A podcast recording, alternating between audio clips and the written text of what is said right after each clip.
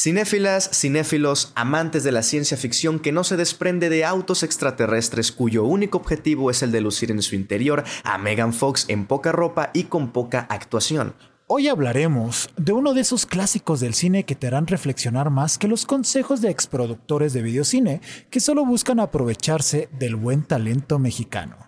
Robocop cumple 35 años de su estreno y a pesar de que tiene el doble de edad de uno de los participantes de este podcast, no diré quién soy, eso no es impedimento para que los jóvenes olviden las pantallas verdes de Marvel y disfruten de una verdadera y bien escrita historia de un clásico superhéroe del cine. Sean bienvenidas y bienvenidos. Yo soy su amigo Ribacun. Y yo, Osvaldo Escalante. Sean, bienvenidos, al mundo del séptimo arte.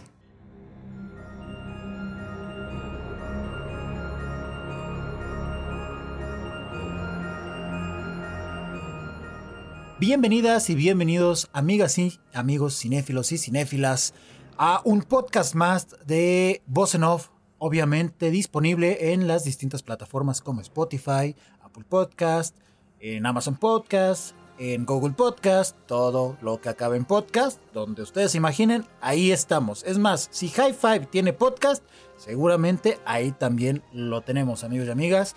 Y pues un gusto saludarlos, ya pues una semana más en, este nuevo formato que la verdad es que me agrada muchísimo. Ya estaremos dando unas noticias de distintos contenidos. No se pudo subir el video del el programa anterior de podcast porque pues ya saben, ocupaciones, el trabajo, el estrés de chambas por fuera, el estrés familiar, depresiones. Somos generación de cristal, entonces pues, ustedes saben, no se pueden hacer como tantas actividades a la vez. Y uno que es hombre, ya saben, una, una cosa a la vez, si no, no se puede. Si no, no se puede. Entonces, la verdad es que estoy muy contento porque además de estrenar el formato de podcast, vamos, vamos a estrenar una nueva sección aquí en Voz Vamos a estar revisando distintos clásicos de la historia del cine que han marcado época ya sea por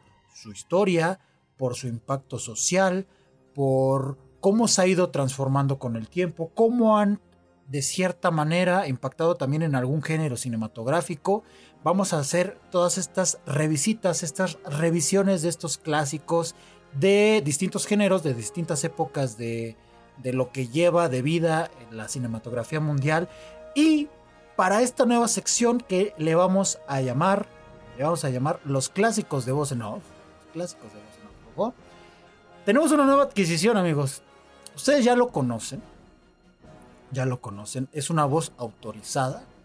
Pagamos millones y millones y millones de pesetas para poderlo contratar, para poderlo tener aquí, para que aprecien el esfuerzo. No sé en cuánto esté la peseta ahorita. creo que la peseta ya ni existe, la neta. Pero me gustaría presentar al joven señor adulto el futuro de la crítica de cine en México, el buen Osvaldo Escalante, amigo, hermano. ¿Cómo estás? ¿Cómo estás, my friend? Ah, Mejor presentación. no se puede, ¿eh? no se puede, la neta. No, no, yo creo que te gustó eh, mi visita allá a tu casa, que y otras te cosas. enamoraste de mí. Y otras cosas. Te enamoraste de mí completamente, por lo visto. ¿eh? Ya estaba. Ya estabas, ya estábamos. Ya estábamos reafirmamos la amistad, ¿no? Sí, sí. Yo digo que sí. eh, Nah, no, muchísimas gracias eh, a, al buen Riva por esta invitación. Ya, lo bien lo dijo él, había tenido la oportunidad de hablar aquí en, en Voz en Off ah, cuando hablamos de Scorsese. Y si no me equivoco, en otra parte o fue la única, no recuerdo si hubo una segunda. Creo que sí, creo que eh, hubo una segunda. Creo que hubo una segunda. Ahorita no sí, igual. Igualmente el buen Riva han dado en mi, en mi podcast, entonces ya es como que conocidos ambos en, las dos comunidades. Habla parte en Twitch, etcétera, ¿no? Y pues es un honor, es un honor que me haya tenido aquí, que me hayas tenido aquí en consideración para este nuevo proyecto, esta nueva sección de Voz en Off. Los clásicos de Voz en Off. Que, que, ya estuvimos ahí, ya me mandó la, la un poco la lista de los clásicos y se vienen unos episodios sí, candentes. ¿eh? Y ya empezamos con uno muy bueno, que ya lo vieron en el título, Robocop. Robocop. Dirigida por Paul Verhoeven. Exacto. Que, que a día de hoy que estamos grabando este podcast, hace un día cumplió años. Nació en, en el julio 18 del 38, eh, allá en Ámsterdam, Holanda. Entonces ya tiene sus añitos y sigue haciendo cine. De hecho, el, este año, no, bueno, el año pasado se estrenó un poco comercialmente este año, pero el año pasado ya estrenó su más reciente película que es Benedetta. Correcto. Y está trabajando ahí en preproducción de, de una eh, miniserie, una nueva película que se llama John Sinner. Ah, tiene trabajo todavía planeado el buen, el buen Paul Verhoeven a pesar de los años. Y hoy vamos a hablar de no sé tú si su película más emblemática o su mejor película. Yo voy a ser honesto, de él me he visto tres. Eh, Robocop, eh, Benedetta y eh, Bajos Instintos del 92. Estas son las únicas que me he visto. Es complicado porque quizás sea la más popular. O sea, si nos ponemos a revisar su filmografía, quizás sea la más popular. No sé si la mejor, porque por ahí tenemos mm, claro. Bajos Instintos, por ejemplo, que a mí se me hace superior que Robocop. Sí, yo creo que, a ver, a pesar de que son muy distintas, eh, Robocop es la más popular, creo yo, por distintas razones. Número uno, eh, ya se volvió como una saga de películas que continuó sin el propio Verhoeven. O sea, la segunda, no sé cuántas hay, pero por ejemplo la segunda ya no está dirigida por Verhoeven. Estoy seguro que ninguna de las demás tampoco regresó el buen Paul. No. Y eh, yo creo que tú ves Robocop y no o sea, si piensas, ¿no? En Verhoeven, si, si conoces un poco de su filmografía y todo eso, pero es, por ejemplo, una película que trascendió, digamos, su filmografía, por ponerlo de alguna manera, o sea, como que dices Bajos Instintos a Paul Verhoeven, ¿no? Dices Robocop y yo creo que piensas ya en algo más cine de acción de los ochentas, ¿no? Cosas así, como ya algo más grande, pongámoslo de cierta manera. No sé tú qué opinas de eso. O sea, como que Robocop está en esa liga. Es que Robocop eh, lo que hizo es que sí marcó un, hito en el sci-fi, o sea, en el género de ciencia ficción. Sí es un, bueno, no, no sé si un antes o un después, pero sí es una de esas películas que fueron el emblema de la ciencia ficción de esa época, de los 80. Estuvo con una película muy similar, que sería Terminator, que se estrenó unos años antes, en 1984, y ya tirando ahí un, un, un dato que me pareció muy interesante cuando andaba viendo la película, eh, si no me equivoco, la de Hasta la Vista Baby de Terminator es en la segunda, ¿no? En Terminator 2, que es en el 91, ajá, del 91. Y en esta película, en Robocop, el villano, no recuerdo cómo se llama, el que está casi pelón, no el, no el, el ejecutivo de la empresa de los policías, el maleante, el, el, maleante. el maleante, pongámoslo. En una parte dice, bye bye, baby le dice al, al, Robocop.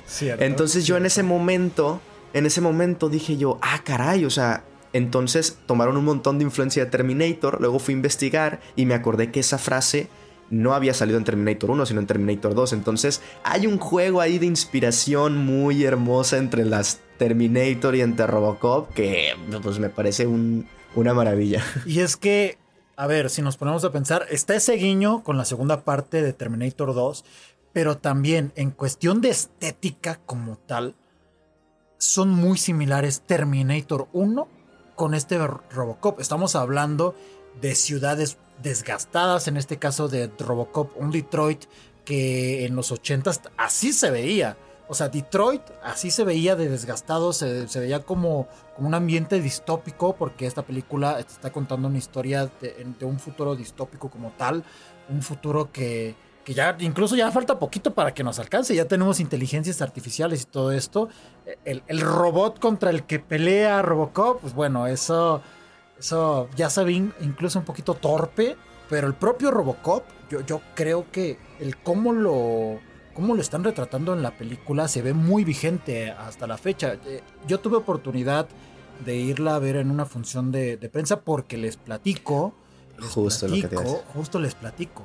Gracias a Cinemex, saludos a nuestros amigos de Cinemex, tuve la oportunidad de ir a ver en función de prensa el restreno de Robocop, pero con la versión del director. ¿A qué se debe esto? Bueno, una, porque... ¿Qué cuánto dura? ¿Un minuto más según IMDb? Dura más o menos como hora 40, hora 50. Es, es que dura lo mismo. A ver, eh, ojo, que dure lo mismo no significa que sea la misma película, porque igual y tiene otras tomas, igual y tiene otro montaje, igual y tiene otras cosillas, pero sí dura prácticamente lo mismo que la versión teatral, dura, ¿eh? Dura lo mismo. Y de hecho, como yo la recordaba, son prácticamente las mismas secuencias. Yo creo que lo que se agregó quizás fueron unos cuantos diálogos de más. O sea, ni siquiera como secuencias largas, sino en, las mismas que ya conocíamos, como que se agregaron algunos diálogos. Yo, yo siento que va por ahí, por ahí el asunto. Tendría que revisitar la, la, versión que no es del director para hacer como la, la comparativa. Y pues bueno, agradeciendo a Cinemex porque ya está aplicando un poco el gol porque pues, ellos nos invitaron. Están teniendo su ciclo de, de, clásicos que ya, por ejemplo, hace unas semanas eh, estrenaron o reestrenaron la, la película de Rocky 4, si no me equivoco, igual la versión del director. Y en esta ocasión tienen un ciclo de ciencia ficción. Van a estrenar Alien, Robocop y Blade Runner. Empezando, si no me equivoco, con Alien el 21, o sea, hoy que se estrena este episodio. Empiezan con, con Alien, el viernes con Blade Runner, el sábado con Blade Runner y Alien, y hasta el domingo 24 de julio es cuando va a poder estrenarse y van a poder ustedes disfrutar de Robocop. Ya en nuestras redes sociales vamos a estar eh, publicando en qué ciudades van a estar disponibles, porque eso es importante. No en todas las zonas de la República Mexicana van a estar. Claro, acá no, por ejemplo. Sí, seguramente no. Seguramente. Por, por, eso ya estamos eh, juntando dinero para traerlo para acá. Esta es un poco la razón también de su participación. Es manden dinero, vamos a hacer una vaquita y traemos al buen Osva para, para que también lo mandemos a funciones de prensa, imagínate. Que hubieras visto No, a hombre. Robocop. Ojalá, güey. Que yo tengo que contar una historia ahí bonita con Robocop, ya que entremos un poco más a lo que es la película. No sé si vayamos a hablar con spoilers o sin spoilers en esta sección. Yo- podría ser con spoilers, porque estamos hablando de clásicos, Estamos hablando ¿no? de clásicos. Yo creo que spoilers Claro. ya son más que válidos en esta sección. Vale, perfecto. Sí, sí, sí. Pero antes me gustaría como hablar un poquito, hacer un poquito más de introducción a este, a este episodio. ¿Por qué estamos hablando de Robocop? No solamente porque lo estrenó Cinemex, que obviamente, pues para que más personas lo puedan ver en salas de cine, sino porque también es una película que está cumpliendo este 2022 ya 35 años Correcto. desde su estreno. Es un poco la gracia de esta nueva sección en Voz en Off, que vamos a estar hablando de clásicos. Algunos un poquito más jóvenes, otros incluso más viejos, pero vamos a estar ahí hablando. De hecho, ya tenemos una lista, pero si ustedes, oyentes, queridos oyentes, se recuerdan una película que este año cumple.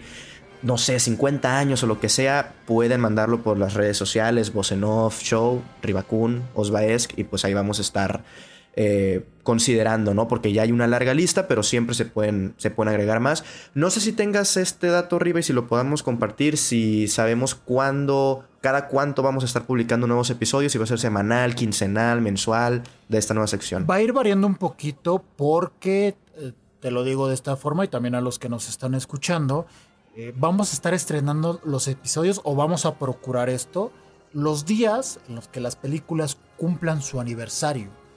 Eh, es Ok. decir, si, si una película cumple un martes 17 de tal mes, ese día se va a estar publicando. Entonces, no tenemos como un día y, y una fecha preestablecida como para lo- las publicaciones de estos episodios, pero sí vamos a procurar que sea una vez cada 15 días, pero insisto, va a variar.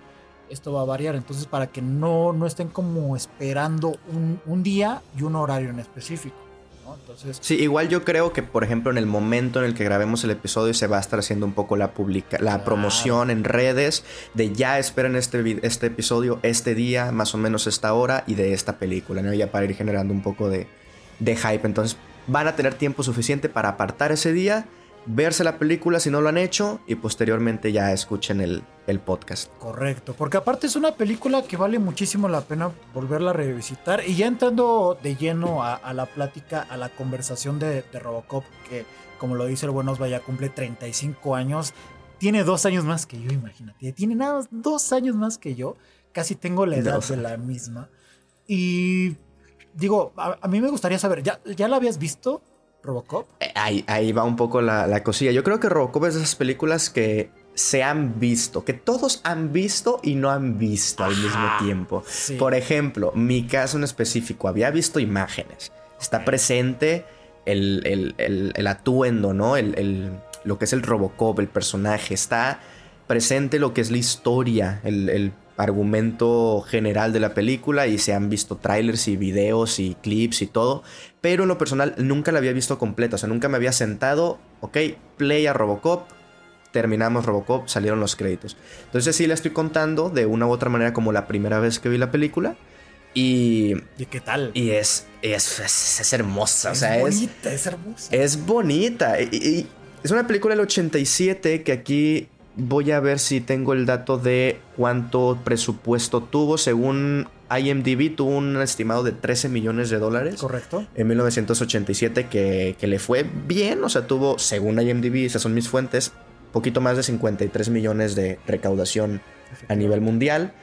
Em, no, no sé tú cómo lo consideres, pero no creo que haya envejecido mal. Hay una cosilla que sí como que se ve medio de medio, que es este robot el, robot este, no recuerdo cómo se llama, que se mueve así, ¿no? Que, que está creado, si no me equivoco, por lo que veo, de manera digital, o sea, se ve como que está por encima de... Eh, el, por lo menos 209 se llama. Ok, ah, por lo menos así lo percibo yo, como que está la cámara, no hay nada, y luego digitalmente ponen a andar al robot porque se ve como que no está interactuando con el piso, por ejemplo. Es que es stop motion. O sea, si, lo ah, notas, es stop motion. Por eso se, si, si, te has dado cuenta con, la película de Beetlejuice de Tim Burton, son como movimientos similares a las animaciones que tienen algunos objetos. Entonces es, es stop motion, obviamente montado sobre lo que ya se tiene grabado y por eso se ve como... Se ve como discordante, ¿no? Ajá, como un poquito discordante con, el, con la textura de la propia película. Pero salvo esos momentos que no son muchos en la película, que sale muy poco ese personaje. O sí, no, es un personaje, supongo. Podamos llamar como, como personaje. Eh, todo lo que tiene que ver con, por ejemplo, el diseño de, del propio Robocop, el cómo, híjole, me da miedo y temor todavía de pensar en, eso, en ese momento en el que se quita la máscara o que se quita la parte de arriba donde no tiene cubierta la cara y, y se ve que está la parte del frente, la parte frontal de la cara y la parte de atrás no. O sea, ya la parte de atrás ya es eh, robot, ya es tecnología, industria. Y se ve tan bien cómo está puesto eso. Parece como...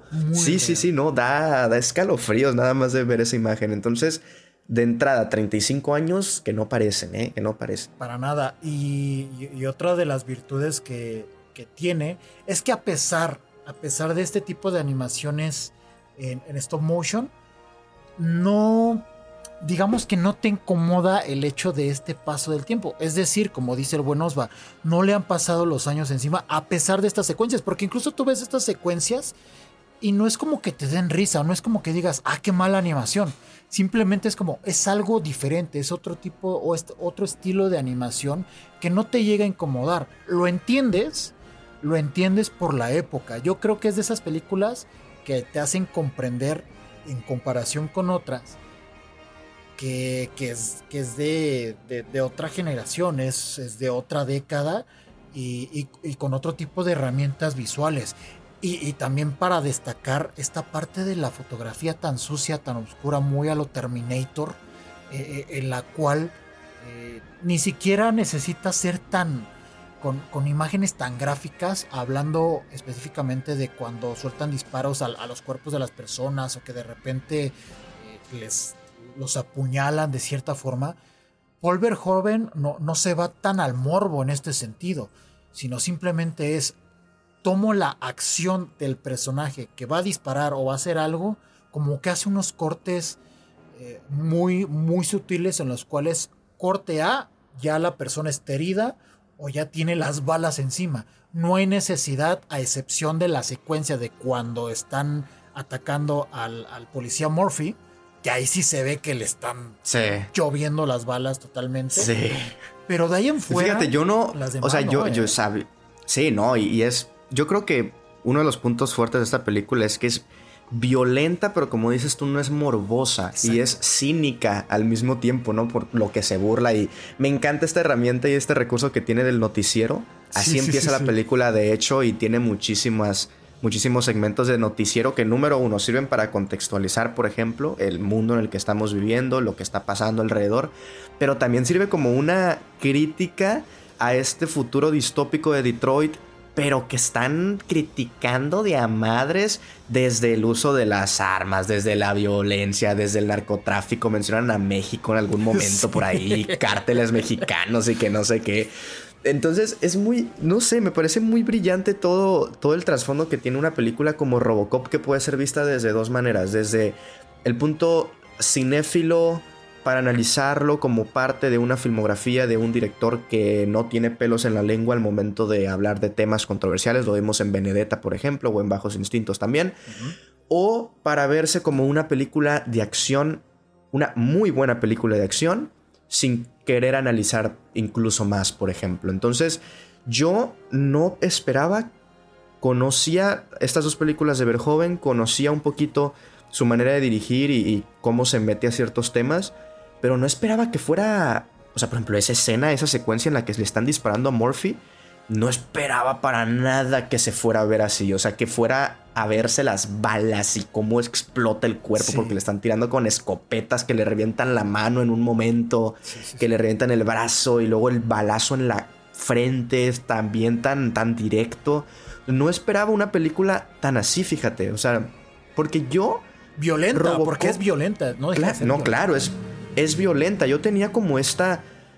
O sea, esta concepción de que Robocop era un muñeco de acción que se podía vender para niños, fíjate.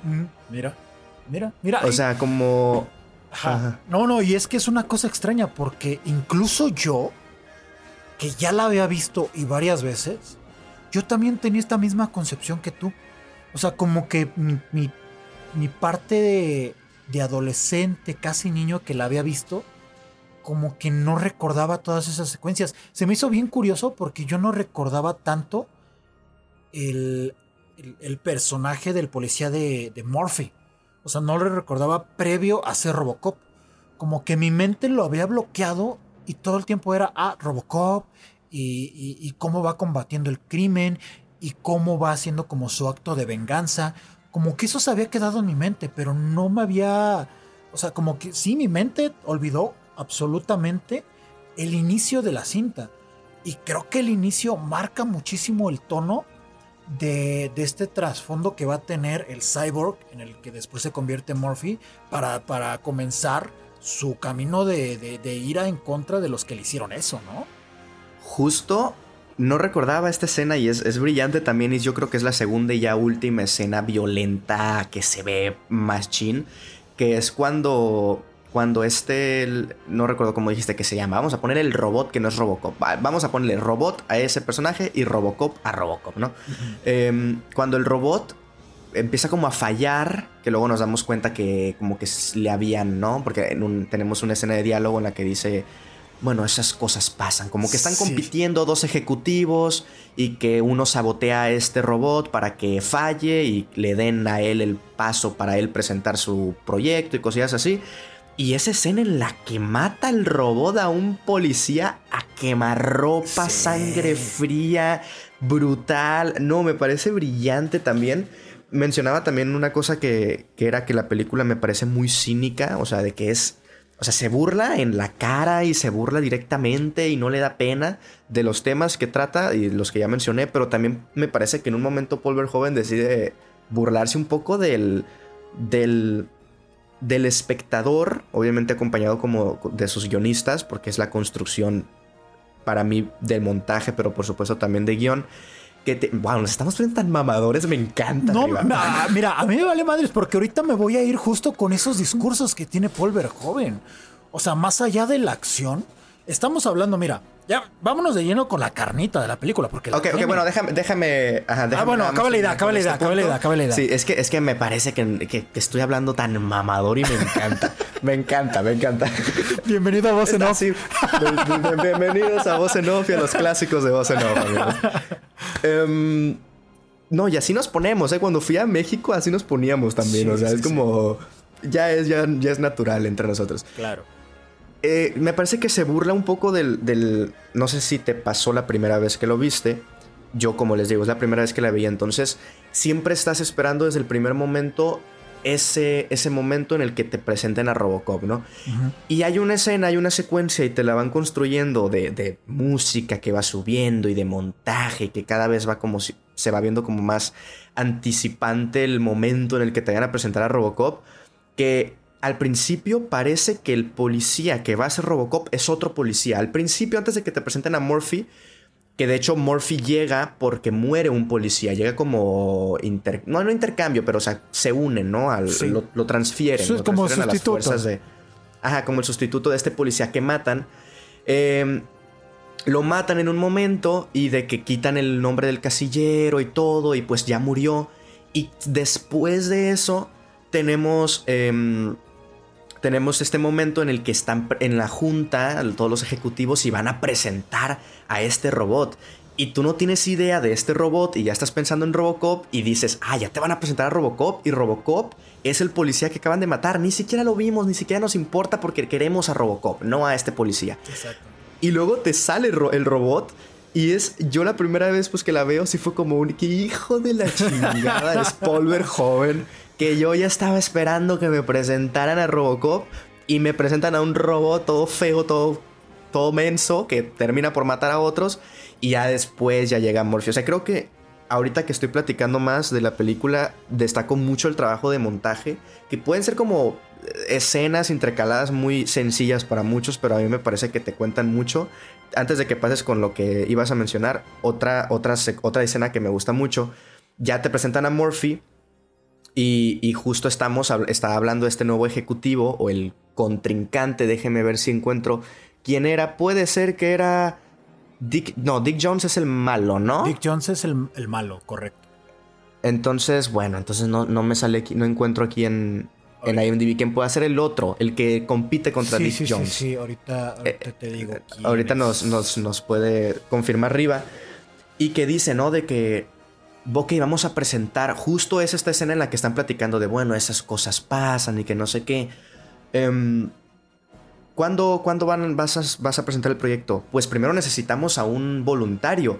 Corte A, tenemos este plano de Morphy esperando el café de su compañera. Y es, es, es maravilloso que te están presentando sin diálogo y, o sea, sin un directo y claro, este va a ser el, el, candidato o el voluntario o él mismo diciéndotelo, porque no es voluntario evidentemente, ya está muerto, de hecho lo declaran muerto y todo, como que logran salvar algunas cosillas de él. Em, y con un simple corte y cambio de escena, o sea, tan, tan sutil y tan sencillo lo que tú quieras, te están diciendo, este va a ser Robocop. O sea, este va a ser el voluntario, el próximo, el que va a funcionar como el Robocop, ¿no? Y tú sigues pensando en tu ingenuidad y en tu inocencia que va a ser voluntario y todo, y no, van y te lo matan con 80 balazos y un escopetazo en la mano y un balazo en la cabeza, y tú ya dices, ah, bueno. O sea, estamos en otro pedo. creo, que, sí va a ser él. no tiene de otra Bob, Bob, Morton es el personaje que es el contrincante de, de Dave Jones. Y fíjate que justo ahorita como como recordando todo eso, yo... Es que yo, yo no tengo mucha memoria. Yo, yo la última vez que había visto Robocop fue justo de niño, cuando la pasaban en el canal 5. Y, muchas veces la película ni siquiera la veía completa. Veía como a partir, ya sea la, la última secuencia en la que Robocop está intentando arrestar a este ejecutivo que está como conspirando con, con los maleantes de Detroit. Y también pues, veía como la última batalla del, mismo Robocop, ¿no? Eh, pero, pero más allá de eso, como que no la, no la tenía muy fresca. Y ahora que tuve oportunidad de verla, aparte, una gran oportunidad de verla en pantalla grande, que, que de verdad se los recomiendo mucho que, vayan a Cinemex y disfruten, de verdad que disfruten de un clásico de, de la ciencia ficción la, la oscuridad, los discursos tan, tan metidos de forma elegante que, tiene Paul Verhoeven para, para poder justo, una, hacer una crítica al, gobierno estadounidense en cuestión de, de, cómo se mete incluso en otros países para generar guerras. El, chiste porque es un chiste que comentaba Osva de Estados Unidos ya se metió en Acapulco para combatir al narcotráfico junto con el gobierno mexicano. Esa es una, ¿no? La otra, un juego de mesa en uno de estos comerciales que presentan de a una familia haciendo guerra entre ellos y no, te voy a lanzar una bomba nuclear, no, ahora yo te voy a atacar.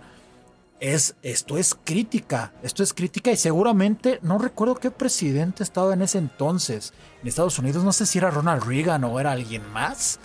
Eh, creo que estoy casi seguro que era Ronald Reagan. Ronald Reagan, ah, mira, era, era una crítica a los movimientos que estaba haciendo en, en, ese entonces Ronald Reagan porque acababa de pasar la guerra de Afganistán y, si no me equivoco estaba iniciando la de Irak, algo así, o sea, había varias guerras que estaba iniciando Estados Unidos y obviamente esto está muy, muy, muy marcado, una, en estos pequeños comerciales y otra, otro de los discursos que también están muy metidos y que es muy evidente, el, hecho de, cómo se maltrata a, a, las figuras de autoridad, no solamente está en Estados Unidos, sino en el mundo. ¿Y a qué me refiero? La poca seguridad que ellos tienen, ¿no?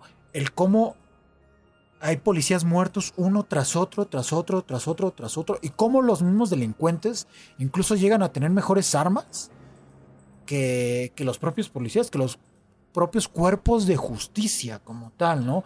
Obviamente todos estos son discursos que están metidos en una historia eh, bañada en ciencia ficción, bañada en estas secuencias de animación que para en ese entonces eran alucinantes. Yo recuerdo haberlas visto en televisión y yo decía, es que Robocop se ve tremendamente real. Incluso el Ed 209, que es el robot, entre comillas, contrincante, en ese entonces yo lo veía muy, muy real, a pesar de que se notaba que era, que era stop motion. Entonces son estos como pequeños discursos. También también las luchas corporativas que dejan como, como esta, parte, esta parte del lado humano de lado. O sea, que, que no, no, no, me importa lo que pueda sufrir la sociedad con tal de, de, generar más y más y más ingresos. Yo como corporativo de una gran transnacional. Porque la, la corporación que crea Robocop y que crea al otro robot que, que nunca terminan por por controlarlo al, al 100%, eh, es, un, es un corporativo que lo único que le, que le, le importa es el dinero como tal, ¿no? Entonces, son como muchos detalles, son como muchos temas que tiene la cinta, pero como dice Osva, si no te quieres clavar tanto con la historia, también puedes disfrutar eh, la, la, historia de venganza de Robocop slash Morphy puedes disfrutar eh, la parte austera visual que, retratan de, Detroit, por ejemplo, y, cómo hace conexión con distintas cintas de esa, de esa época, ¿no? Porque justamente en los 80s eh, teníamos ya por ahí, por ejemplo, un Mad Max, ¿no? Que también retrataba como estos ambientes distópicos y con este tipo de estética. Ya teníamos como el que ya mencionado, ya mencionado, perdón, Terminator. También teníamos, si no me equivoco, Mundo Acuático, que, también, más allá de que Mundo Acuático también estuviera eh, en, un universo distópico, creo que la diferencia es que Mundo Acuático sucedía eh, todo el tiempo a la luz del día, pero si te das cuenta, yo no recuerdo muchas secuencias de día en Robocop. O si había secuencias de día, como que la fotografía hacía parecer que siempre era de noche. Eso se me hace como muy, muy, muy interesante porque eso te da a, o, te da de notar que no hay esperanza. O sea, que no hay esperanza para, ni para la sociedad que, está retratando ni para los propios personajes. Porque finalmente, y ya entrando un poquito con un, un spoiler insisto, va, a haber spoilers en, todos estos episodios de clásicos. La parte final es, pues sí logré mi venganza, pero Morphy no termina por recordar todo lo que olvidó. No recuerda su familia. No, y aparte, eh, bueno, como que lo intenta recordar, pero ya le dicen que, o sea, su familia ya hizo sus planes. pero él mismo, lo, mismo lo dice, ¿eh? O sea, él mismo lo dice. No, no los recuerdo, lo siento, pero no los recuerdo a ellos. Sí.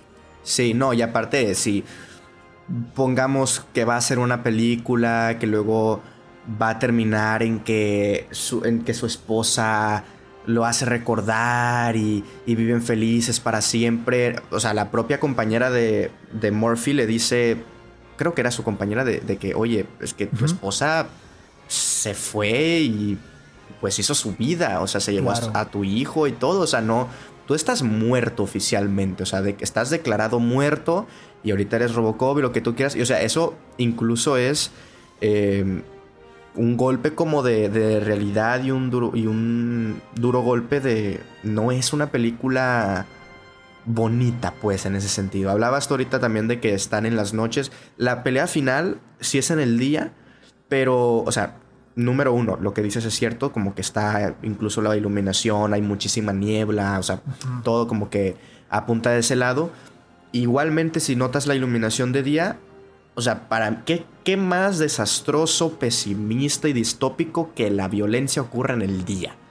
O sea, ¿qué más que eso? Entonces, estoy viendo aquí imágenes del, del final y cuando Robocop tiene de que unas vallas de fierro y de metal encima y el piso está lleno de sangre, está bañado, son charcos de sangre. Tenemos este increíble trabajo de maquillaje también que tienen con el personaje del villano, del maleante, creo que se llama Clarice. Clarence.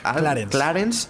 Eh, cuando le cae, ¿no? Como estos ácidos, que se estrella el carro con este camión de ácidos y sale derretido y todo, o sea me encanta los efectos prácticos que tiene esta película. Entonces, 1987 y se ve mejor que muchas de ahorita. Bastantes, bastantes. Fíjate, que no sé si tú vas a estar de acuerdo con esto. Hace poco tenía una conversación con varios compañeros de mi trabajo, saludos a, ellos, y me decían, estaban comparando el planeta de los simios, la, la trilogía clásica, con la nueva con la nueva Planeta de los Simios. Y ellos me decían, es que las viejitas, los simios se ven muy falsos. Y en las nuevas, ya con las versiones digitales, ya con, esta parte de la pantalla verde, ya se ven los, los simios más reales. Y tú, y tú ves la versión, si no me equivoco, que fue de 2017 de Robocop, el remake que hicieron. Ahorita checo bien el dato y lo comparas con este Robocop de 1987, para mí, para mí, para mí se ve mejor estéticamente este del 87 que, la nueva versión.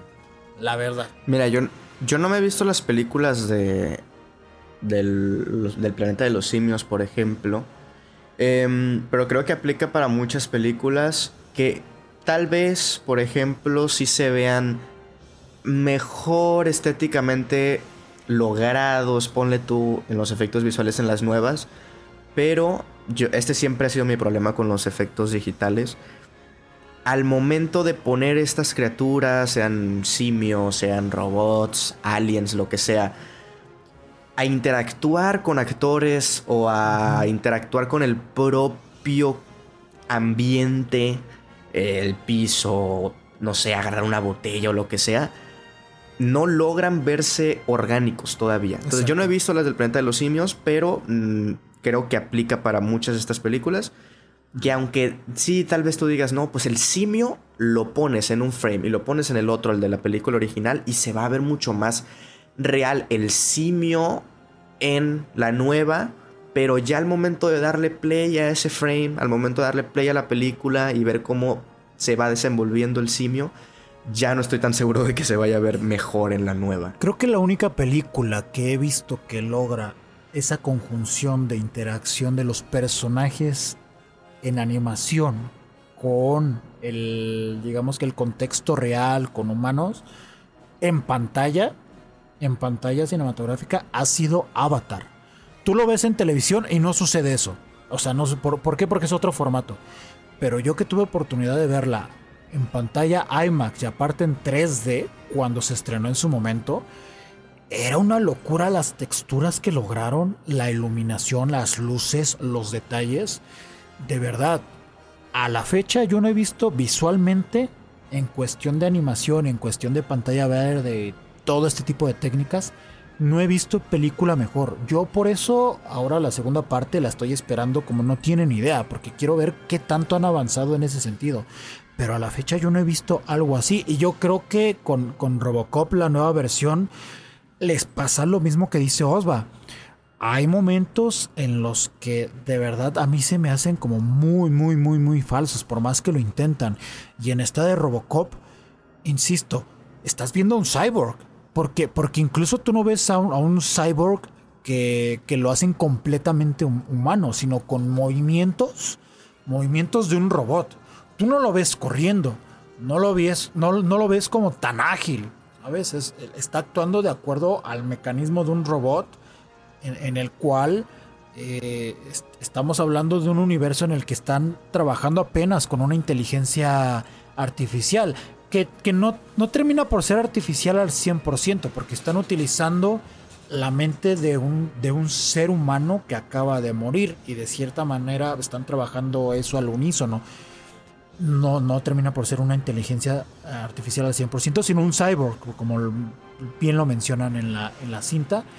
Y, esto de, de, cierta manera pues lo están respetando, ¿no? Están respetando como todas estas mecánicas y eso lo hace todavía más real.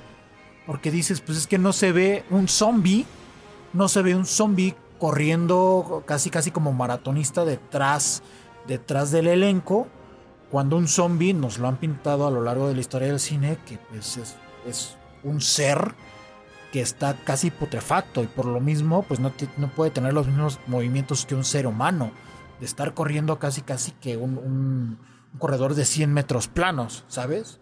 Entonces, creo que en ese sentido sí respetan muchas de las leyes, incluso de la propia ciencia ficción, porque si hablamos de las reglas de la ciencia ficción, es eh, establecer la construcción de personajes a partir de, elementos muy cercanos a, lo que se puede respetar en la física, en la química y, todo esto, ¿no? como, como todas estos, estas materias que podemos ver incluso en la escuela. Sí, o sea, la película te mete leyes de los géneros, de la propia película y te los respeta. Pero justo tocaste un tema muy interesante. ¿Tú consideras esta película, o sea, si tuvieras, ¿no? Que encasillarla en un solo género, como una película de acción o como una película de ciencia ficción? No, ciencia ficción. O sea, tiene ciencia ficción. Tiene para mí más elementos de ciencia ficción que obviamente es una película de acción pero sí tiene más elementos de ciencia ficción. Una, por la propia naturaleza de los cyborg que estamos viendo, por el universo distópico y, los elementos futuristas que estamos observando en este universo distópico. Y, e insisto, por las leyes que se están manejando en la construcción de sus propios, eh, de sus propios personajes. Obviamente, eh, en, un término secundario está la parte de, de acción e incluso por momentos, por momentos yo me entería eh, elementos de terror, ¿eh? Porque yo, recuerdo que había fragmentos de la película cuando yo era chavito que me daban miedo. sobre todo cuando Morphy se quitaba, bueno, Robocop, ya siendo Robocop, se quitaba la máscara. O bueno, se quitaba como, como esta parte del casco. Y se veía justo el rostro ya trabajado como un cyborg del propio Morphy, como dice Osva, que ya la parte de atrás se ve totalmente como un robot. Estas partes mecánicas, a mí me daba miedo. O sea, yo, decía, se ve espeluznante. No, no, se ve, se, ve, se ve como si se me fuera a aparecer en la noche. Yo era mi pensar de morrito. sí, es que lo ves y sí es medio, de nuevo, trabajando mucho con lo práctico. No sé cómo lo hicieron pero se ve como si en verdad estuviera, como si fuera una, una máscara de látex, lo que es la frente, la, el rostro del tipo puesto en un robot. O sea, así es un poco como se ve. Que de hecho, incluso no hablamos de que puede ser tomada una película de acción, una muy buena película de acción, una que toca temas más profundos y todo. Incluso para los puristas de la academia les, les gustó. se estuvo nominada a mejor sonido, a mejor edición y ganó por ahí un premio especial, como al logro especial por efectos, por edición en los efectos de sonido, algo así. Que los responsables han seguido trabajando y han seguido ganando premios. Han estado en, las Spider-Man de Sam Raimi, han estado en, en eh, Into the Spider-Verse del 2018, en películas como Sleepy Hollow, en el departamento de sonido. Entonces, yo creo que Robocop no tiene pierde alguno. O sea, es una buena película de ciencia ficción, es una buena película de acción. Es, es, es lo, yo creo que lo que más me gustó es que es violenta y es cínica al mismo tiempo. O sea, es, es, es muchas cosas Robocop. Y yo no esperaba que fuera tanto. Sí, sí, sí. Es maquillaje. Maquillaje 100%. La caracterización del, del protagonista. Justo ahorita estoy viendo algunas imágenes de cómo lo, lo trabajaron. Y sí, tal cual. Es una plasta de maquillaje sobrepuesta sobre la cara del actor. Y obviamente toda la parte mecánica de, de, atrás es como unas estructuras que le pusieron a él. De hecho, el, el equipamiento que, que, tiene de él como cyborg eh, es, es, metal. O sea, obviamente no es un metal tan pesado.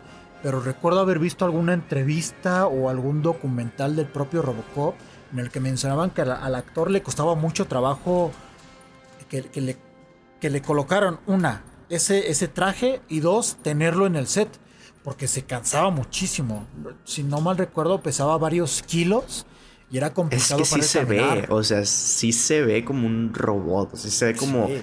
una tecnología que pesa y que si te dan un chingazo o si te aprietan la mano, si te rompe los huesos como la propia película te dice, ¿no? Que un apretón de manos de este compa te rompe los huesos, correcto. todos los huesos de la mano. Correcto, correcto. Y de hecho creo que tenían dos o tres trajes de estos para poderlos utilizar, irlos intercalando. Algo así recuerdo. Entonces, sí, Robocop yo lo veo como un trabajo artesanal de los que ya no hay. O sea, siendo honesto, ya son, ya son pocos. Creo que lo último que vimos en ese sentido fue Top Gun, justo. Top Gun fue de lo, de lo poco artesanal en cuestión de película de acción que hemos visto en, la, en los últimos años. Porque de ahí en fuera, si me pongo a pensar, todo lo demás ya se construye basado en la pantalla verde. O sea, no hay más que pantalla verde, pantalla verde. Y de ahí se agarran, ¿eh? Y seguramente es porque genera menor costo que, que pagarle a un artista, a un, a un maquillista o, o, o a, a, todos Fíjate, no creo visuales. que costo, sino que. O sea, no creo que el, la ventaja que obtengan sea un menor costo sino un menor tiempo de producción. También. O sea, de hecho, los propios trabajadores de los efectos visuales de, de, Es que parece que nos empeñamos en mencionar a Marvel una y otra vez y otra y otra vez. Es que se Pero ponen de pechito, que... es que se ponen de pechito. Sí, sí, exacto. Es que, es que ojalá fuera de manera positiva, ¿no? Pero no, o sea, ahí va lo que quiero decir. Los propios eh, no, no, sé cómo llamarle, los trabajadores de los efectos visuales de películas de Marvel están ya hartos de que les den tan los poco explota, tiempo. Los explotan. Claro, les entregan la película y le dicen, mira, la próxima semana tenemos que entregar la película y la presentamos allá en, en Los Ángeles. Y ahí andan los pobres trabajando y trabajando y luego por eso salen películas tan mal, tan mal hechas visualmente, ¿no? Porque no les dan tiempo porque no creo que les paguen mal o quién sabe, pero yo creo que es, un, es una especie de... Eh, estamos viviendo en esto, ¿no? En este consumo del, de, de, Pues eso, de consumismo, como le dicen muchos, la era TikTok, de que siempre están y tan y tan, y lo que sigue, lo que sigue, lo que sigue. Que, que no, ni siquiera yo creo que terminan una película al 100% y ya están haciendo la otra y la otra y la otra, y los pobres tipos andan hechos mierda. Entonces yo creo que esa es el, la cosa por la que ahorita en las grandes películas de de Hollywood se utiliza pantalla verde y se utilizan efectos digitales, porque luego tenemos, eh, me acabo de ver hace poco, Crímenes del Futuro de Cronenberg, y luego ves cómo te abren la panza de una manera tan real y grotesca y poética al mismo tiempo y lo que tú quieras, y dices tú, es Cronenberg, sabemos cómo trabaja, pero es un director conocido, no mainstream tal vez, pero es conocido. Sí. Pero ahí se ve el trabajo de es un artista, es un autor que no está haciendo la siguiente película hasta que la que está haciendo la termina y la entrega claro. y se acaba su trayectoria actual, ¿no? Ya luego será clásico, ¿no? Lo que tú quieras, pero se acaba su trayectoria actual, vamos a trabajar la siguiente. Aquí no, y no solamente Marvel, ¿ok? DC, lo que tú quieras, estas grandes como productoras que generan y generan películas y productos y productos, que al final son productos y, y pues no salen bien. Entonces, Que te termina por ser otros Robocop. intereses, ¿eh? O sea, Sí, claro, claro. acá los demás. Por eso te digo, son productos. Sí. Claro, son productos, son productos. Sí, sí, sí, sí. Eh, pero, a ver, acabamos de ver una película como toda, todo en todas partes al mismo tiempo, en la cual sí puede haber una conjunción de estos elementos. O sea, sí podemos ver Sí. un producto que sí puede ser de consumo masivo y a la vez vemos elementos visuales artesanales. Seguramente tiene sus, sus cosas de efectos visuales hechos, algunas cosas digitalmente, pero, pero muchas otras sí se nota que, que lo hicieron de forma artesanal, de forma manual. Y eso de verdad que se agradece muchísimo. Tan solo est- estas secuencias en las cuales estamos viendo las diferentes versiones de- del multiverso de la protagonista, que es con puro maquillaje. O sea, estás viendo el rostro de la protagonista eh, cambiando de secuencia una tras otra, tras otra, tras otra, y es, y es puro maquillaje. Y eso la verdad que se agradece, porque ahí es donde te das cuenta que en realidad pues no necesitas hacer productos express para, para poder generar millones. Que les funciona, ¿eh? Les funciona, pero quién sabe hasta cuándo. Porque estamos viendo con Thor que en su segunda semana no le está yendo tan bien en taquilla. Ya está decreciendo y es porque el, voz en voz que está diciendo es que no está tan chida y no está tan chida y las nalgas de Thor pues no valen tanto la pena como para gastar tu lana en ir al cine. Entonces, mejor vale la pena que vuelvas a ir a ver Robocop en Cinemex, que disfrutes justo de una historia que aparte de, de- de- de lo visual, quitando la parte visual, es tremendamente entretenida. Y no nada más para, para los de la vieja escuela, ¿eh? porque ahora en esta función vi a muchos jóvenes que no habían visto la, la película y salieron con una sonrisa, salieron comentándolas, salieron diciendo, qué bien me la pasé, qué entretenida está a pesar de que ya tiene muchos años. Hubo una secuencia en la cual sí me dio mucha risa incluso a mí que los demás se rieron, que es la escena final donde, donde el dueño de la empresa despide al, al empresario malo, por así decirlo, para que Robocop lo pueda atacar. Le empieza a disparar, sale disparado por la ventana y en la caída se ve como súper falsa. el- Sí. Ah, sí, como, ah. ¿no? Sí, sí, sí. Ahí todos se rieron porque sí, hasta yo me reí la neta, sí se ve muy cagado. Claro, pero ponte a pensar, ahí obviamente tuvo que ser con efectos digitales. Claro. eh, y, y son los ochentas, o sea. claro. Mm, claro, claro. Yo te quería preguntar, Robocop 2, ¿la viste? Porque, o sea, me parece curioso que es una película o es una de esas secuelas que pues no les fue bien ni en crítica ni en... Ni en no sé, no sé en, en recaudación de taquilla, pero en opinión del público y la crítica no le fue bien. Pero es tres años después, sigue la línea, ya no está Paul Verhoeven, pero regresa Peter Weller como Robocop, Nancy Allen como Anne Lewis, o sea, eh, Hurley, Hurley, no sé, como el, el Old Man. O sea, tiene su reparto, sigue la historia. Yo no la vi, no la he visto, no pienso verla tampoco. Pero no sé si tú No la veas. viste, o sea, no sé eh, qué es lo que sale mal aquí. No la veas porque a pesar de que tiene gran parte de su reparto original, sí se nota el cambio de dirección. Incluso un poco se pierde lo que yo te mencionaba de este Detroit desgastado a partir de la fotografía y de los elementos que colocan alrededor. En la segunda parte ya incluso ves más iluminación. Ya ves Sí, como todo más, imágenes. más, más como todo feliz. Y también tiene un poco que ver con la propia naturaleza de la evolución del personaje de Robocop. Pero, pero eso sí le quita un poco de la magia que tiene la primera parte. Y por ende, pues le quitas bastante de la acción, de la acción violenta que le imprimió Verhoeven a, su, a, su- a esta primera parte. Y pues le quitas el atractivo. Porque estamos hablando de los 80s, donde el consumo de estas películas de acción era yo quiero ver balazos, yo quiero ver violencia y yo quiero ver al héroe, al héroe desgastándose a partir de que o le quitaron a su familia, o le quitaron el amor propio, o le quitaron cosas como muy personales a nivel emocional y, y- y quieres verlo en este acto de venganza.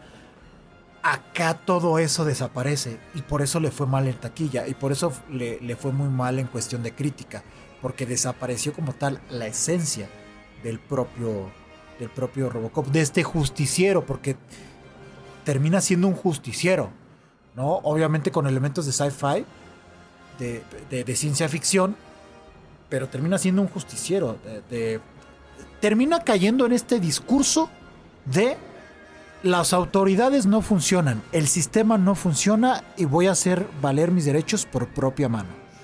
O sea, en, ese, en ese terreno creo que cae el, tema final de, de, Robocop. Es, el gobierno no me ayuda, el sistema judicial no me ayuda, el mundo no me ayuda, ni siquiera los, los que están cercanos a mí me ayudan.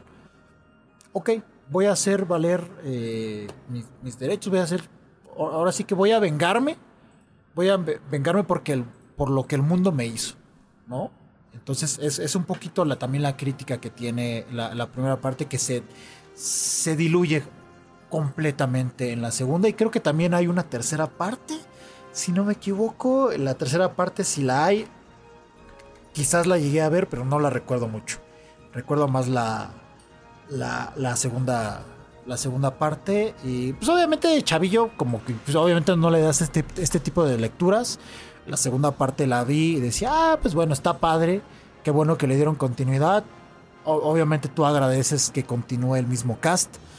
Eh, yo me la pasaba muy bien viendo la primera y la segunda parte porque siempre en televisión te la ponían una consecutiva a la otra pero pues ya la vez más grande dices no se nota la diferencia hay hay una tercera entrega, tres años después de la segunda, en el 93. Vuelven a cambiar de director. Y aquí ya no está Peter Weller como Robocop, está Robert John Burke. Aunque sí está, por ejemplo, Nancy Allen todavía como la oficial que fue su compañera. Pero bueno, aquí sí ya no hay más del mismo reparto salvo, salvo ella. Sí, sí, sí. Eh, Riva, Terminator 1, Robocop 1. Ah, me estás poniendo a, a, o sea, a elegir. A elegir entre las dos. No, Terminator. Terminator porque creo, una, que ha tenido más, muchísimo más impacto en cuestiones de ciencia ficción para la historia del cine. Dos, creo que es una historia mejor construida, más interesante que la propia Robocop me parece que, que los discursos tienen más discursos Robocop que los que tiene la propia Terminator, pero pero los discursos que tiene Terminator los tiene mejor trabajados que Robocop. Sí, mira, si, si hubiera que decir algo que no te encantó de Robocop, ¿qué sería? Por ejemplo, yo tocas un tema ahí, siento que hay un punto de la película donde no sé a dónde se quiere dirigir exactamente. O sea, no sé si sea el mismo hecho de que son muchas cosas, no sé si va a ser una especie de justiciero, si va a intentar recuperar a su familia, está la subtrama de los villanos, la del otro robot, no sé a dónde se va a dirigir y siento que eso en un momento le llega como mejor un poco en contra a, eso, al, un poco al ritmo, como que no sabe a dónde dirigirse y eso le pesa. Yo creo que eso sería tal vez lo que no me encantó tal vez de Robocop, pero sería todo. Yo creo que en mi caso también sería eso, porque al estar intentando trastocar una gran cantidad de temas, terminas por, por quedar a medias en cada uno de ellos. No quiere decir que su interés haya sido profundizar en, estos temas, porque finalmente sí, sí, sí es como una embarradita, es como voy a hacer crítica de esto y esto y esto y esto y esto a través de la historia de venganza de este personaje. Punto. No me interesa más. No quiero ir más allá. Es si tengo nada más esta oportunidad de hacer esta película, vaya, voy a utilizar estas herramientas para poder eh, dar mis puntos de vista en distintos ámbitos, ¿no? Entonces, creo que en ese sentido es, es como un defecto y a la vez no, porque para mí eso es lo que la hace entretenida. El hecho de que vaya por distintos rumbos le, le, imprime como cierto ritmo que hace que la audiencia se quede como ahí pegada, pero a la vez le, le juega en contra porque no terminas por saber exactamente de qué trata Robocop. O sea, si tú intentas darle una descripción de, oye, platícamela.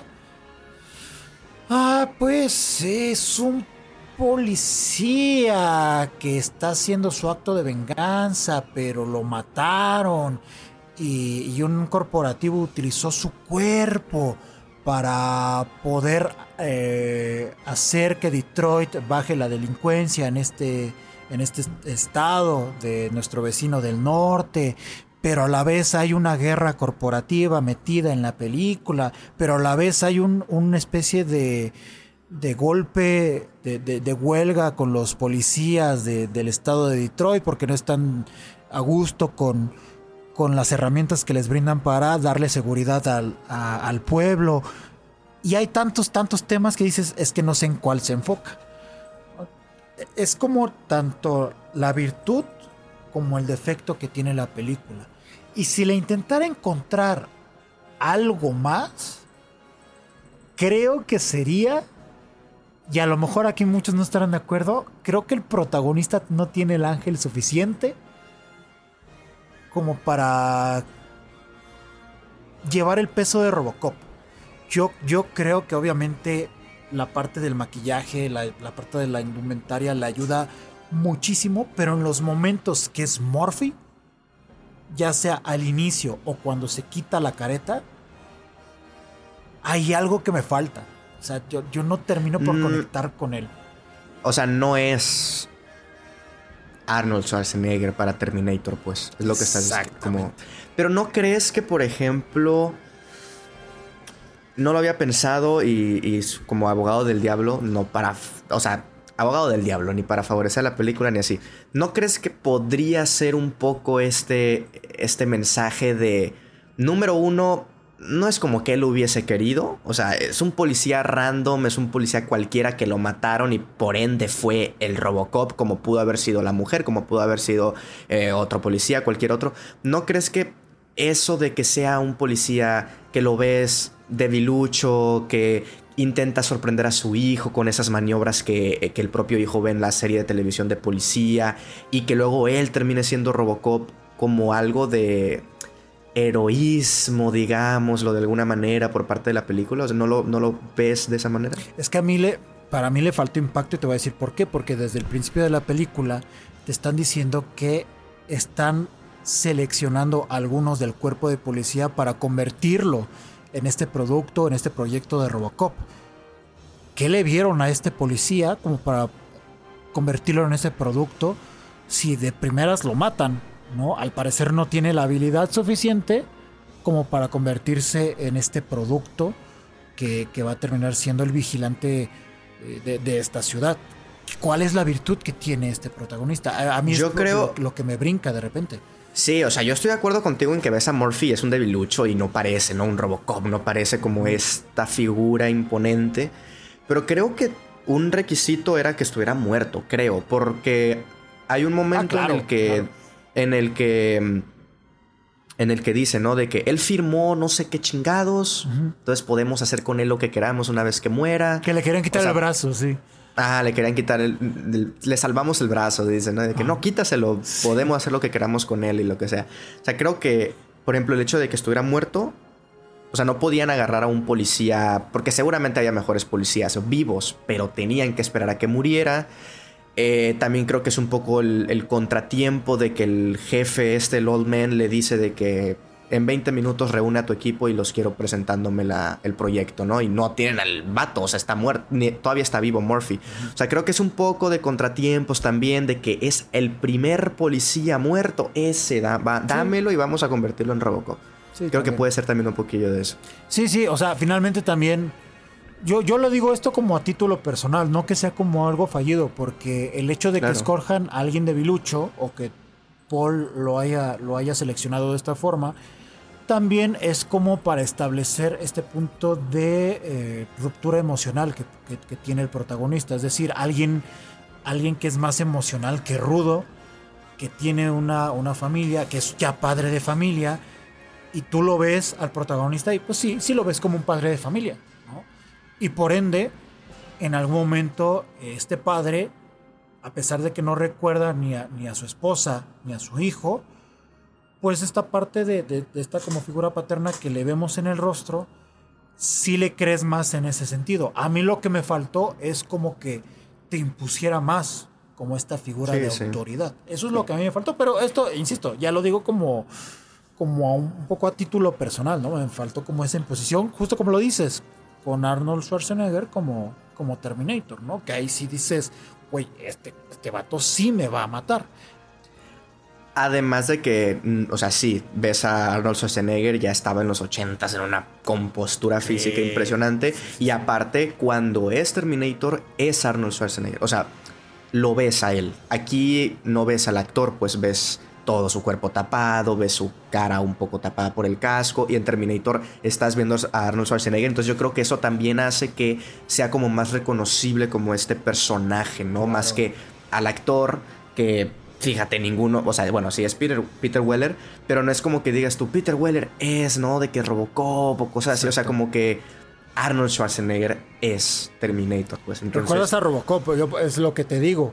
Ah, claro, Robocop, recuerdas a Robocop, no a Peter Weller o a Murphy, exactamente. exactamente. Eh, por, eso decía lo del inicio, de que no recordaba tanto al personaje de Murphy al principio de la película. como que mi mente lo bloqueó justo por eso se me hacía como yo creo muy X.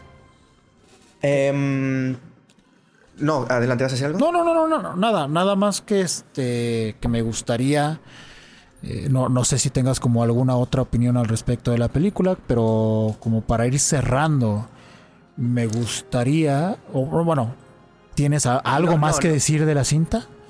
No, justo iba, justo iba a decir que para ir cerrando, si no puede no ir a ver la Cinemex por cuestiones de que, pues, por ejemplo, acá en donde yo vivo no les reestrenaron o cosas así, la pueden encontrar en el servicio de streaming de MGM.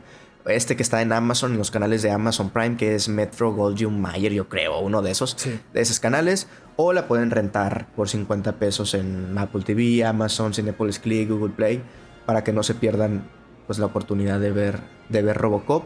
Y que, bueno, empezamos este, esta nueva sección con, pues, sin querer queriendo un doble aniversario, ¿no? Los 35 años de, de, Robocop y los 84 de Paul Verhoeven. Entonces, bonito que el director y la película cumplan cerquita el aniversario. Un 2 por 1 que, que se agradece. En algún momento estaría chido revisar la filmografía de este director, porque vaya que tiene cosas bastante interesantes. Hace rato que preguntabas qué he visto de él, por ejemplo, He visto Starship Troopers, que se me hace una joya esa película. Es un absurdo total lo que platican. Retoma bastantes de los elementos que vimos en Robocop. Y, es de esos clásicos de los noventas, de finales de los noventas, que muchos de mi generación la aman. El hombre sin sombra, que con Kevin Bacon, que se me hace un peliculón, peliculón, peliculón, de las mejores películas que, tiene Kevin Bacon. Ah, Total Recall, un clásico igual de los, de los 90, parte dirigida en la Ciudad de México. Si no mal recuerdo, en el Metro de Insurgentes hay una secuencia de, esa película de Total Recall, eh, que es protagonizada por Arnold Schwarzenegger. Eh, también he tenido oportunidad, bueno, Bajos Instintos, que ya había mencionado, El y Benedetta. No, todavía no veo Benedetta. Esa, esa es de las, de las últimas que, me faltan, entre otras, porque hay varias de, de sus primeros trabajos de su filmografía que, que no he podido revisar. Entonces, si tenemos oportunidad de darle una vista a su trabajo, porque aparte, pues no tiene tantas películas, ¿eh? O sea, es un director que sí se dedica a, a trabajar una historia y a contarla bien, ¿eh? Por lo que veo. sí. Estaría, estaría padre revisarlo. Eh, no sé si se puede hablar de la película, hacer un teaser de la próxima película que vamos a estar hablando no la película, un teaser. o toda la, la, película en sí. Un, adelanto, digamos que un adelanto de, lo. A ver, si quieres dar el adelanto. Que, a ver. Que aparte es una película dirigida por uno de mis directores favoritos. ¿eh?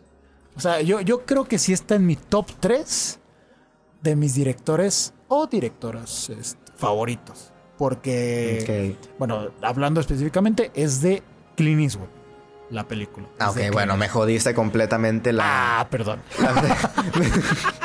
iba a decir yo de qué año es, iba a decir un poco las películas que se estrenaron ese año. Bueno, todavía lo puedes hacer, todavía lo puedes hacer. No, no, Clint Eastwood nomás estrenó una película ese año. Es de Clint Eastwood y es de mis favoritas también, de, su filmografía como director. Entonces, mmm, prepárense que va a ser una película, yo creo, y una plática muy interesante. Bastante bastante, porque creo que de su filmografía también es de, mis favoritas. es de mis favoritas. La, de hecho, creo que justo la vi el año pasado para alguno de los programas en radio de Voz en Off. No hablé específicamente de esa película, sino no, no recuerdo si hablamos de películas de los noventas o si hablamos como muy por encimita de Clint Eastwood. Creo que fue por su por su cumpleaños de Clint Eastwood que hablamos de distintas películas, entre ellas Gran Torino y esta cinta, que no les, voy a decir exactamente cuál es para que se queden con la, con la expectativa. Pero sí, para que estén atentos de este gran director, uno de sus mejores trabajos.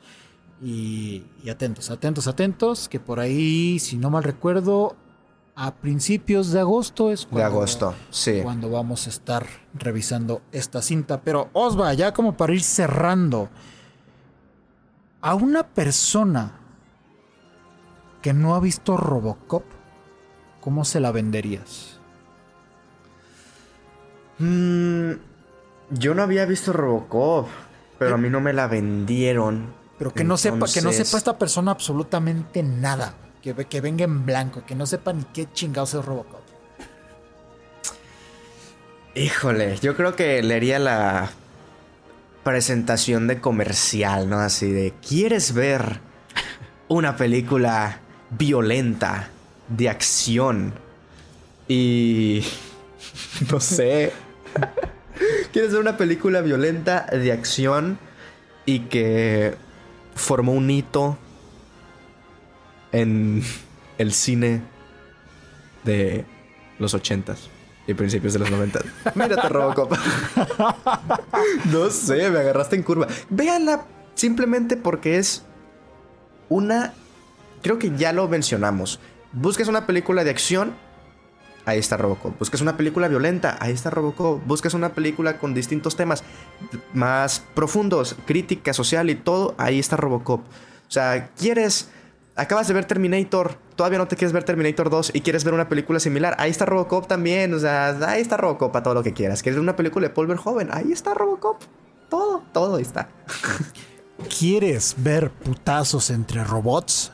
Bien hechos y sin necesidad de que, sean autos transformándose de forma irracional y sin explosiones y con Linkin Park de fondo. Que estaría chido ver Robocop con Linkin Park de fondo. ¿eh? Ojalá. Eso estaría interesante. Algunas veces voy a hacer eso, ¿eh?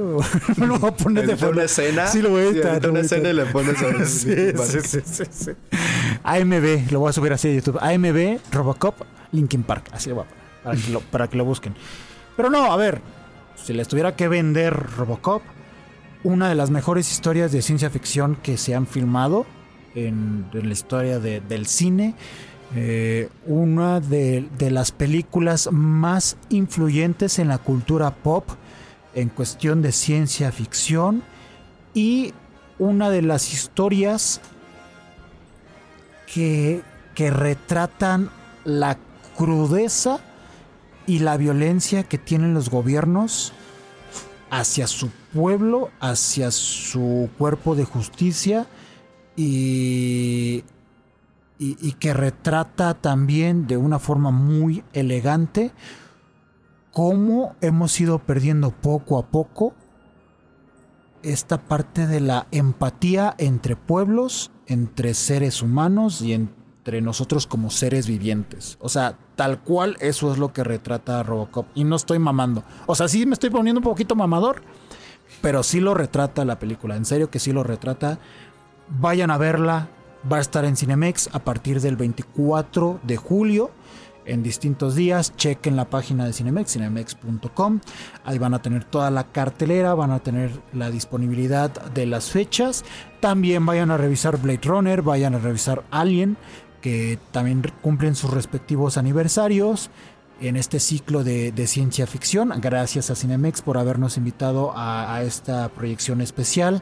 Seguramente vamos a estar yendo a ver Blade Runner y también Alien, porque yo Alien, por ejemplo, no, creo que Blade Runner ya la vi en cine. Obviamente no en la época que se estrenó, no manchen, no estoy tan viejo, sino en algún reestreno que hizo alguna cadena de cine, seguramente la vi. Y y Alien, esa sí no he tenido oportunidad de verla. Entonces ya estaremos acudiendo a alguna de las salas de Cinemex para poderla disfrutar.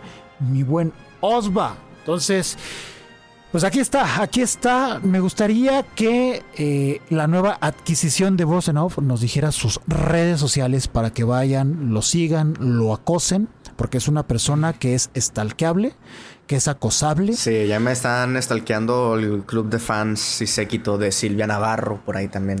Ah, sí, una, la, esperen la nueva producción de Osva con Silvia Navarro, eh, va, va a estar, sí, sí. va a estar de lujo. Acaba de grabar hace poco con ella y y unas, unas escenas románticas, uff, sublimes. Todo, todo es actuado, ¿eh?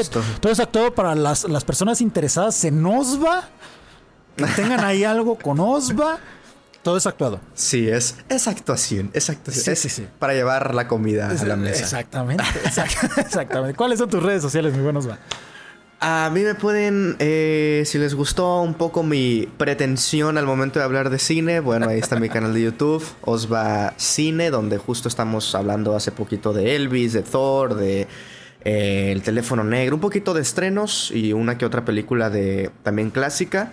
El propio podcast, así el podcast de Osva Cine, también en donde escuchan voz en off, ahí pueden encontrar también el podcast de Osva Cine y bueno, en Twitter me encuentran también como arroba osvaesc donde mm, pueden ver mis, mis tweets llorones y excitados al momento de ver cada nuevo episodio de Better Call Saul.